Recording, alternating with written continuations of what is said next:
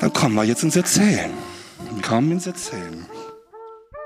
Willkommen bei Super Science Me Wissenschaftsfiktion und Spekulation auf Radio Orange 94.0. Am Mikrofon ist Julia Grillmeier. Erzählt wird heute tatsächlich viel und zwar aus der Umweltgeschichte Österreichs und zwar den Anfängen der Umweltgeschichte in Österreich. Wir hören heute aus dem Erzählcafé, das vor einigen Wochen im Wiener Volkskundemuseum stattgefunden hat, unter dem Titel Die Pioniere und Pionierinnen der Umweltbewegung in Österreich, was sie berührte, was sie empörte, was sie bewegte. Es steht im Zusammenhang, also dieses Erzählcafé steht in Zusammenhang mit einem Oral History Projekt von der Umwelthistorikerin Sophia Ruth und der Journalistin Julia Wittuch. Die haben zahlreiche Interviews mit AkteurInnen der österreichischen Umweltbewegung geführt und diese sind in das sogenannte grüne Gedächtnis eingegangen. Das ist das wachsende Archiv von Freda, der Grünen Zukunftsakademie, also der Akademie der Grünen. Diese Interviews werden auch in Ausstellungsprojekte eingehen, vor allem in eine große Ausstellung, die im Jänner 2023 im Volkskundemuseum eröffnen wird. Und heute hören wir schon aus diesem tollen Haus, nämlich dem Volkskundemuseum in Wien, wo im Rahmen des Erzählcafés umweltbewegte Menschen, wie Sophia Ruth immer so schön sagt, ihre Erfahrungen teilen und eben aus der Geschichte ja erzählen. Eingangs hören wir aber von den Initiatorinnen Sophia Ruth und Julia Wittuch selbst. Ich habe vor jetzt schon einigen Jahren am Institut für soziale Ökologie angefangen, äh, meine Abschlussarbeit über die Geschichte der österreichischen Umweltbewegung zu schreiben und dazu einzutauchen und bin drauf gekommen, dass die noch sehr wenig dokumentiert ist in Österreich, diese umweltbewegte Geschichte. Und da war es mir ein Anliegen, diesem, dieser Geschichte, die für mich ähm, mehr ist als einfach persönliche oder ganz wertvolle persönliche Lebensgeschichten, umweltbewegte Lebensgeschichten, aber auch ein Teil der kollektiven Umweltgeschichte und einer gesellschaftlich relevanten Geschichte ähm, in diesem Projekt, in diesem Oral History Projekt dem Raum zu geben und es auch nochmal in die Öffentlichkeit zu holen. Genau, und dann bist du mit der Idee zu mir gekommen. Ähm, und ich komme ja gar nicht von der Forschungsecke und auch nicht von der Ökologie. Ich bin Autorin und Journalistin und insofern musstest du mich eigentlich nicht lange überzeugen, dass Geschichten toll sind und toll sein können. Also ich war eigentlich sofort gern dabei und bin mit einer totalen Offenheit und Neugierde und auch Unwissenheit in diese Interviews gesprungen und habe mich total gefreut, dass im Rahmen von 15 Gesprächen, die jetzt eben im grünen Gedächtnisarchiv von Freda archiviert sein werden, sehr viele tolle Geschichten zusammengekommen sind und sich eigentlich so ein großes Stück Zeitgeschichte hier auch aufgetan hat, das ich bis jetzt so noch gar nicht kannte. In diesem Sinn freue ich mich, dass wir das jetzt nochmal gemeinsam angehen. Und angegangen werden nun Geschichten aus den Anfängen der österreichischen Umweltbewegung und es moderiert der Historiker Gerd Dressel. Und der stellt eingangs die Erzählenden vor. Ute Bleich, Peter Weisch, Gabriele Markovic und Willi Sieber sind am Podium. Gerd Dressel startet mit der Vorstellung von Ute Bleich. Deine Eltern waren in der Landwirtschaft tätig und ich habe dann erfahren, dass du und auch deine Geschwister schon so etwas wie Kinderbeete bekommen habt. Du hast dann später eine Gartenbauschule in Bayern besucht und in dieser Schule war von Ökolandbau überhaupt noch keine Rede. Und du hast dich dann quasi bezüglich Ökolandbau autodidaktisch weitergebildet, bist dann auch nach Österreich gekommen und gemeinsam mit Mitstreiterinnen und Mitstreitern hast du dann 1987 im Waldviertel den Ökokreis gegründet, der bis heute besteht. Und ihr macht unter anderem zahlreiche Fortbildungen, auch im Bereich von Ökolandbau. Schön, dass du da bist, Ute. Herzlich willkommen. Es geht also unter anderem über die Anfänge der biologischen Landwirtschaft. Neben der Ute sitzt der Peter Weiß. Du hast selber gesagt, du bist der Senior der Runde, hast du vorher gemeint. geboren 1936 in Wien und du hast dich selber mal als schüchternes Kind beschrieben, das lieber mit Kaulquappen im Teich spielte als mit wilden Buben. Später hast du Biologie studiert, Chemie und Physik an der Uni Wien. Bis 1970 warst du Mitarbeiter am Institut für Strahlenschutz im Raktorzentrum Seibersdorf. Und schon ein Jahr davor, 1969, hat eine kritische Auseinandersetzung mit den gesundheitlichen und gesellschaftlichen Aspekten der Atomenergie begonnen. Ab 74 warst du dann am Institut für Umweltwissenschaften und Naturschutz in Wien und danach in weiterer Folge an wirklich vielen, vielen Orten und Kooperationen mit Organisationen innerhalb der Umweltbewegung. Peter, toll, dass du da bist. Willkommen. Es geht zudem um die Anfänge der Anti-Atomkraftbewegung. Neben Peter sitzt die Gabriela, die Gabriela Markovic, geboren 1961 in der Südsteiermark und ebenso wie Ute aufgewachsen auf einem Bauernhof. Als junge Frau warst du bereits bei den Aubesetzungen in Heimburg dabei, also 1984. Dort hast du auch Kontakt zu Greenpeace bekommen, was sich gerade vorher auch in Österreich gegründet hatte. Ein Jahr später, 85, fingst du an, bei Greenpeace zu arbeiten. Du hast einen Bus gecheckt der mit so einem Labor ausgerüstet war für Wasser- und Luftmessungen. Später hast du auch Filme gemacht. Und das Umweltthema ist bei dir auch immer stark verbunden mit sozialer Gerechtigkeit und auch mit Geschlechtergerechtigkeit. Gabriela, schön, dass du da bist. Wir werden über Greenpeace-Aktionen und Wasserschutz sowie viel über die Besetzung der Hainburger Au hören. Ja, last but not least, Willi Sieber geboren 1949 in einem kleinen Dorf in Vorarlberg aufgewachsen. Deine Jugend hast du in einem katholischen Internat am Bodensee verbracht. 1968 hast du nicht nur in einem chemischen Betrieb im deutschen Wiesbaden gearbeitet für kurze Zeit, du hast auch mit einem Chemiestudium begonnen, nämlich in Innsbruck. Nach dem Studium warst du dann Lehrer in Vorarlberg und auch schon relativ bald in der Anti-AKW-Bewegung aktiv. Mitte der 80er Jahre hat es dich dann nach Wien verschlagen, zunächst ins Sozialministerium und dann in das damals neu gegründete österreichische Ökologieinstitut. Willi, willkommen hier im Volkskundemuseum. Und dann geht's ans Erzählen. Die erste Frage, die Gerd Dressel an das Podium stellt, ist die nach der Motivation bzw. Inspiration. Wie hat das umweltpolitische Engagement begonnen? Peter Weiß. Wie schon gesagt wurde, ich war ein verträumtes Kind. Ich habe am liebsten im Garten mit allerhand Getier gespielt, war sehr schüchtern, sehr naturverbunden. Bin in einem, mein Vater war Straßenbauingenieur und damals war der Fortschritt Straßen, Straßen, Straßen und ich habe immer die Schattenseiten gesehen. Also wir haben schon am Familientisch über Fortschritt diskutiert. Der konkrete Auslöser für sein Aktivwerden, vor allem dann in der Anti-Atomkraftbewegung, kann aber in seinem Studium gefunden werden, beziehungsweise in den Jobs, die er neben seinem Studium gemacht hat, im Reaktorzentrum und dem Strahlenschutz, wie Peter Weiß erzählt. Ich bin auch äh, schon vor meinem Studium, also während meines Studiums als Dissertant im Reaktorzentrum Seibersdorf tätig gewesen und nach der Promotion im Institut für Strahlenschutz tätig gewesen.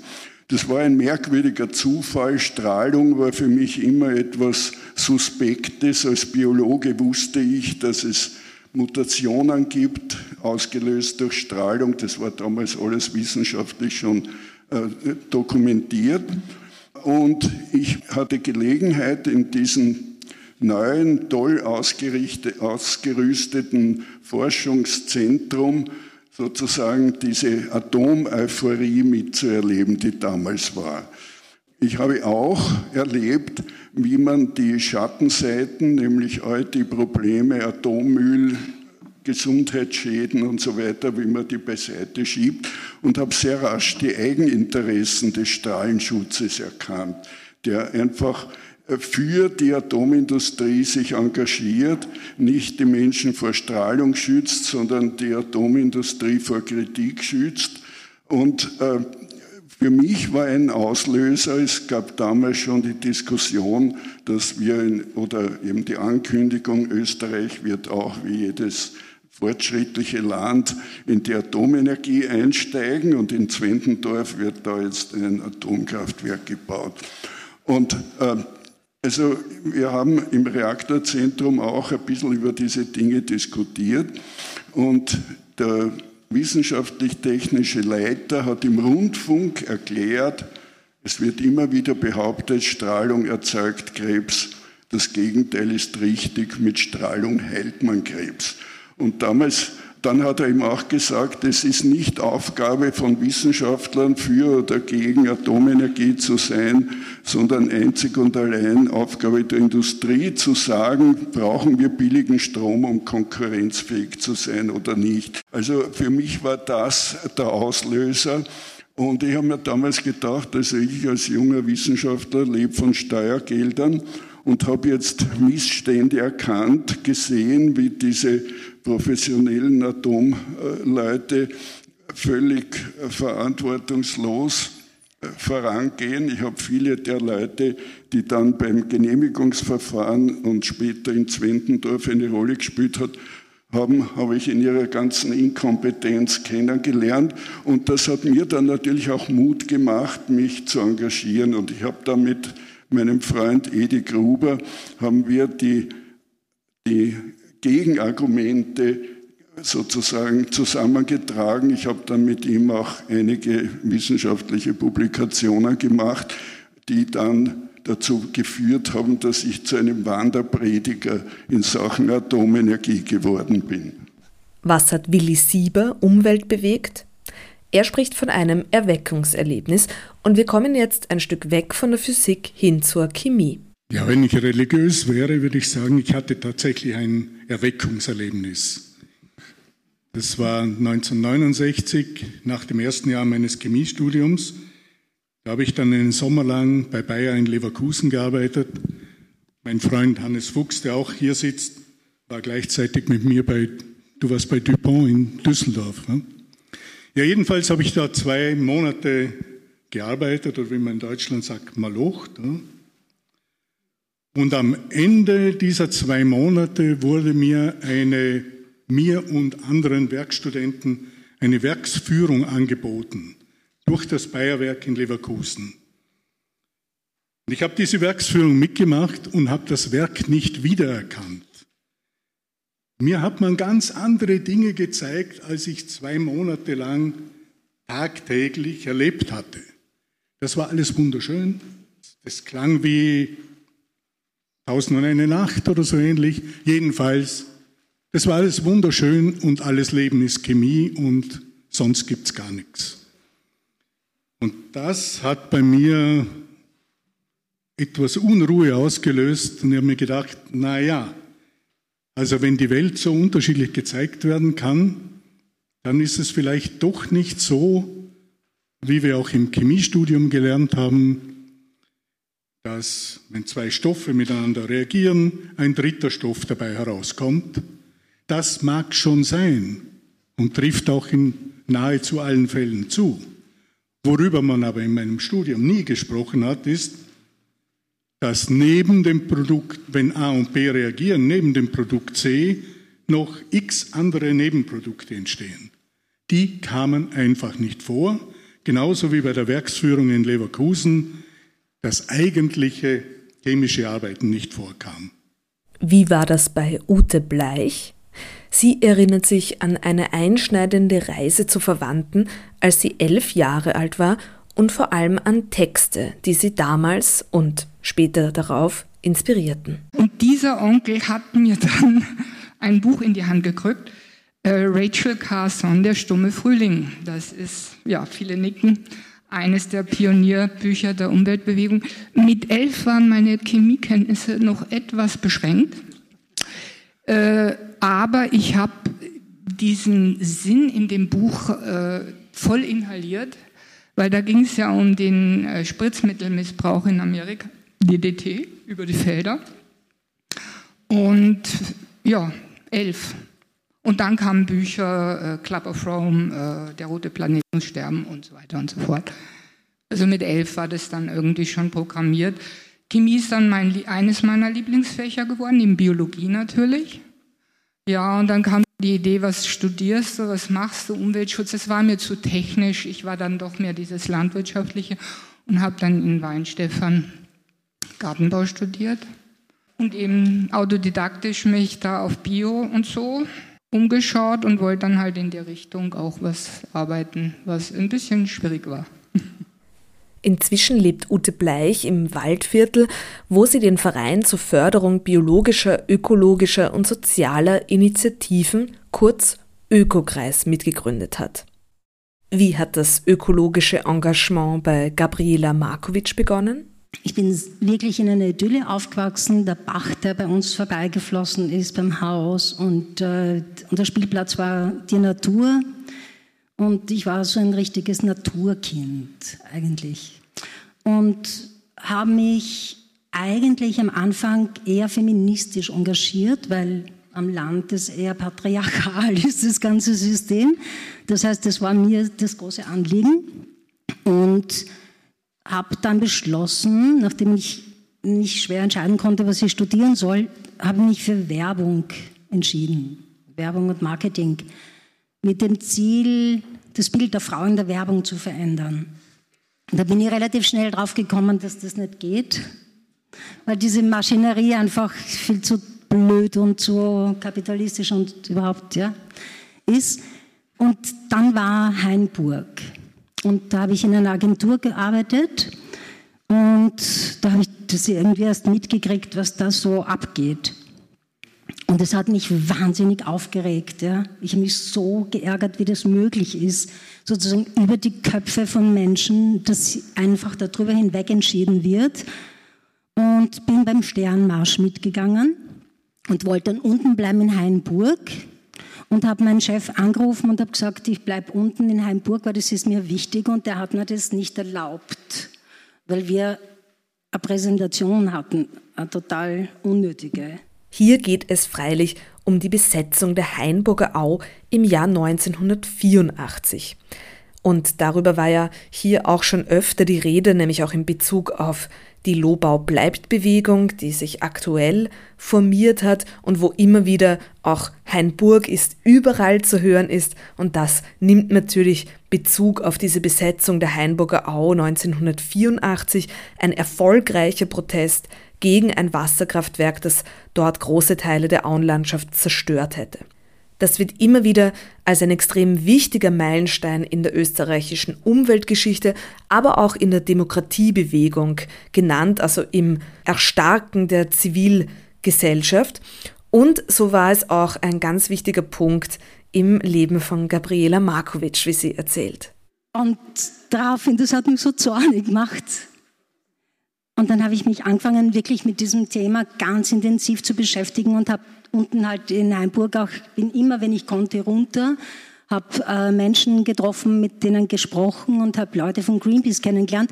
Und ich habe eben diese Bilder im Kopf gehabt, diese Aktionen von Greenpeace, diese unglaublich coolen Typen, die sich da auf Walfangschiffe äh, hinfahren oder auf Kräne klettern und so weiter. Und haben mir gedacht, das möchte ich gern machen und habe mich dann tatsächlich bei Greenpeace beworben genau, das war für mich der Auslöser. Diese, diese, eigentlich die Demokratiebewegung, die dahinter stand. Ja, weil für mich war das Hainburg ein unglaublich demokratischer Prozess, dass die Bevölkerung sich gegen die Macht einiger weniger auflehnt und mit Erfolg. Und das war für mich dann wirklich das Feuer, das ich gefangen habe und bin dann eben zu Greenpeace. Und vielleicht machen wir da auch noch eine Runde dazu.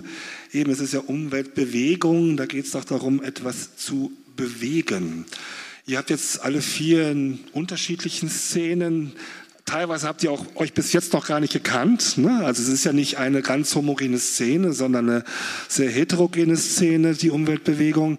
Gibt es so Erfahrungen, wo ihr jetzt im Nachhinein den Eindruck habt, und vielleicht kannst du auch beginnen, Gabriela, da habe ich, da haben wir, es ist ja nicht nur eine individuelle Geschichte, da haben wir wirklich was bewegt. Da war nachher etwas anders als vorher.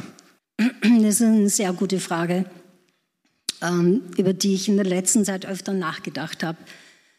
Im Anblick, also sozusagen, wo wir jetzt gerade stehen, nämlich auch, ja. Und wo ich dann oft sehr selbstkritisch äh, bin und mir denke, eigentlich, was hat das alles gebracht und so. Aber ähm, um sehr objektiv zu sein, ja, Tatsächlich, es hat etliche Situationen und Szenen gegeben, wo ich glaube, dass wir schon sehr, sehr viel ein Bewusstsein erzeugt haben und auch Dinge erreicht haben. Zum Beispiel, damals war das ja noch relativ, wie soll ich sagen, einfach. Ja? Also wir sind mit dem Bus durch Österreich gefahren, haben Proben genommen von den Abwasserrohren aus den Fabriken und äh, tatsächlich hat zum Beispiel die Hallein, eine Papierfabrik, die noch mit Chlor gebleicht hat, äh, tatsächlich umgestellt auf Sauerstoffbleiche. Also das heißt, die haben uns sehr ernst genommen. Am Anfang war das natürlich sehr viel Aktionismus und dafür war ja Greenpeace auch bekannt, aber, aber es ist sozusagen mit der fachlichen Kompetenz, die dann halt auch dazu reingekommen ist, war das dann eben nicht mehr so einfach, das nur abzutun, sondern sie, wir haben sie konfrontiert mit den Zahlen, ich glaube schon, dass vor allem ganz viel Bewusstsein erzeugt wurde. Ja? Die Medien waren total interessiert. Ja? Wir haben, wenn wir eine Aktion gemacht haben, das war jedes Mal waren die Medien da. Ja? Die Zeitungen waren voll. Wir konnten die Inhalte super gut transportieren. Und es ist so, bei der ersten Aktion werde ich nie vergessen, in Hallein zum Beispiel, habe ich, war ich so angekettet an einem Transparent, da haben uns die Arbeiter von hinten getreten weil sie eben gesagt haben, ihr zerstört unsere Arbeitsplätze. Und wir dann halt, äh, nein, wir zerstören nicht eure Arbeitsplätze, sondern wir schauen, dass eure Kinder auch noch da leben können und haben ihnen das versucht zu erklären. Das heißt, das war noch auf einem relativ, wie soll ich sagen, auf einer einfachen Ebene. Ja? Jetzt ist ja alles viel komplexer. Komplexer, weil sich die Medienlandschaft geändert hat, und es schwerer ist, Aufmerksamkeit auf eine Sache zu lenken in einer nachhaltigen Weise. Viele Sachen würden nur noch oberflächlich dokumentiert und der Kontakt zu der Bevölkerung als Aktivistin ist heute weniger direkt als in ihrer Zeit bei Greenpeace, sagt Gabriela Markovic. Welche Momente sind denn Willi Sieber in Erinnerung geblieben? Er geht in die 70er Jahre zurück zu einem weiteren Meilenstein der österreichischen Umweltbewegung, nämlich der Verhinderung des Atomkraftwerks in Zwentendorf. Für mich war natürlich ein ganz wichtiges Datum der 5. November 1978, die Zwentendorf Volksabstimmung mit 50,15 Prozent gewonnen, kann man sagen, können wir sagen. In Vorarlberg waren es 86 Prozent. Also da haben wir uns schon ziemlich wohl gefühlt an diesem Abend. Das hat auch einen, einen Effekt gehabt dann danach, natürlich. Es gab noch einen zweiten Abend, da muss ich allerdings sagen, da habe ich mich ziemlich angeschissen. Das war der 21. oder 22. Dezember 1984, wie die Auräumung angesagt war. Und hier sind wir wieder in Hainburg. Und ich war dort verantwortlich für die, die Demo vor der Oper. Die mussten wir voranmelden und wir haben geschätzt, naja, 5000 Leute. Und dann kamen 50.000 und der Herr Major von der Polizei, mit dem ich das verhandeln musste, kam dann zu mir und sagte, Herr Sieber, Sie haben 5000 Menschen angemeldet, wir sind darauf vorbereitet, den Rest müssen Sie übernehmen. naja, äh, daraus entstand aber dann der Weihnachtsfriede und Heimburg war Geschichte. Der sogenannte Weihnachtsfriede von Hainburg im Dezember 1984. Die Bauarbeiten bzw. die Baumrodungen in der Hainburger Au werden vorerst eingestellt und später dann gänzlich abgeblasen. Was sind da so Momente gewesen, wo du gemerkt hast, diese Arbeit lohnt sich? Willi Sieber war einer der Mitbegründer des österreichischen Ökologieinstituts. Ja, das war ziemlich gleich am Anfang, würde ich jetzt auch sagen. Es gab mehrere solche Sachen, aber gleich am Anfang. Es war eine Art wirklich üble, paradoxe Intervention. Wir haben das Institut im September 85 gegründet und im April 86 geschah Tschernobyl. Gemeint ist natürlich die Nuklearkatastrophe im Kernkraftwerk Tschernobyl in der Ukraine. Und Tschernobyl war für uns quasi ein Turbo, weil niemand wollte und konnte Auskunft geben darüber. Im Ministerium haben sie sich gedrückt. Äh, die haben dann unsere Telefonnummer, wenn jemand im Ministerium angerufen hat, hat man unsere Telefonnummer den Leuten gegeben. Bei uns ist die Telefonanlage, ich weiß gar nicht, wo wir eine hatten, aber jedenfalls das Telefon ist irgendwie zusammengebrochen. Das hat aber sehr viel ausgelöst. Wir haben dann einen, im Falter Verlag eine Broschüre geschrieben, das tägliche Atom. Die hat sich innerhalb von zwei Wochen 40.000 Mal verkauft. Das hatte schon auch eine Tiefenwirkung. Ute, was gibt es bei dir so für Erfahrungen, Momente, wo du sagst, wow, da hat es sich gelohnt? Viel. Ute Bleich. Ja, kommen wir dann vom Umweltschutz zum Naturschutz. Ich habe dann ähm, nach meinem Studium, wie gesagt, hier in Österreich überlegt, was kann ich tun. Ich habe gesagt, ich gehe nicht an eine Schule, wo ich unterrichten muss, wie man äh, Gemüse spritzt, damit es wächst. Und bin dann mit einem Biologen zusammengekommen, dem Emmerich Kritek, der an der Uni studiert hat, äh, unter Professor Burjan ist vielleicht noch ein Begriff, war der erste, der Naturschutzveranstaltungen gemacht hat. Und Emmerich war eben da Student und hatte dann äh, so diese Idee, wir müssen auch was in der Landschaft tun. Und dann ist er mit mir als Bio-Landbau, Gemüse, Obstbau zusammengestoßen und wir haben dann den Ökokreis gegründet mit dieser Idee Landschaftspflege äh, wo wir uns dann intensiv auch damit beschäftigt haben, dass wir Gärten auch kompostieren, weil das ein guter Dünger ist. Und äh, ich habe mich dann hingesetzt und habe also äh, zig Bücher durchstudiert und habe dann ein Konzept entwickelt für das Unterrichtsfach Humuswirtschaft und Kreislaufwirtschaft etc. Und daraus wurde dann der schon genannte Ökokreis. Heute bietet der Ökokreis im Waldviertel auch eine Facharbeiterinnen-Ausbildung zur Garten- und Grünflächengestaltung an, eben mit diesen naturnahen Prinzipien euch kurz auch die Köpfe zusammenzustecken, euch einander zuzuwenden. Und dann lädt der Moderator Gerd Dressel das gesamte Publikum ein, zu erzählen. Und einfach auch die Geschichten miteinander zu teilen, die bei euch jetzt da sind. Das machen wir einfach so bis fünf nach halb. Ist viel zu wenig Zeit, ich weiß eh. Viel zu wenig Zeit, daher auch das Gelächter aus dem Publikum und auch viel zu wenig Zeit in dieser Sendung, um das gesamte Erzählcafé wiederzugeben. Aber wir haben einen Eindruck bekommen aus den Anfängen der österreichischen Umweltbewegung, wozu gezählt hat die Anti-Atomkraftbewegung mit dem wichtigen Meilenstein Zwentendorf, aus dem aufkommenden Umweltschutz mit dem wichtigen Meilenstein Hainburg und dem Wasserschutz, Fokus bei Greenpeace und aus dem Naturschutz mit der aufkommenden Biobewirtschaftung in Garten- und Landwirtschaft. Mehr zu sehen und vor allem auch zu hören ist dann in der Ausstellung von Sophia Ruth und Julia Wittuch im Volkskundemuseum, die im Jänner eröffnet. Also Augen offen halten, Ohren offen halten für diese Ausstellung. Das ist ja dann auch schon in zwei Monaten. Dann ist es schon 2023 und wir können ins Volkskundemuseum gehen. Und auch auf diesem Kanal, nämlich auf Super Science Me, wird sich äh, so einiges tun im Jahr 2023. Jetzt wird sich so einiges verändern.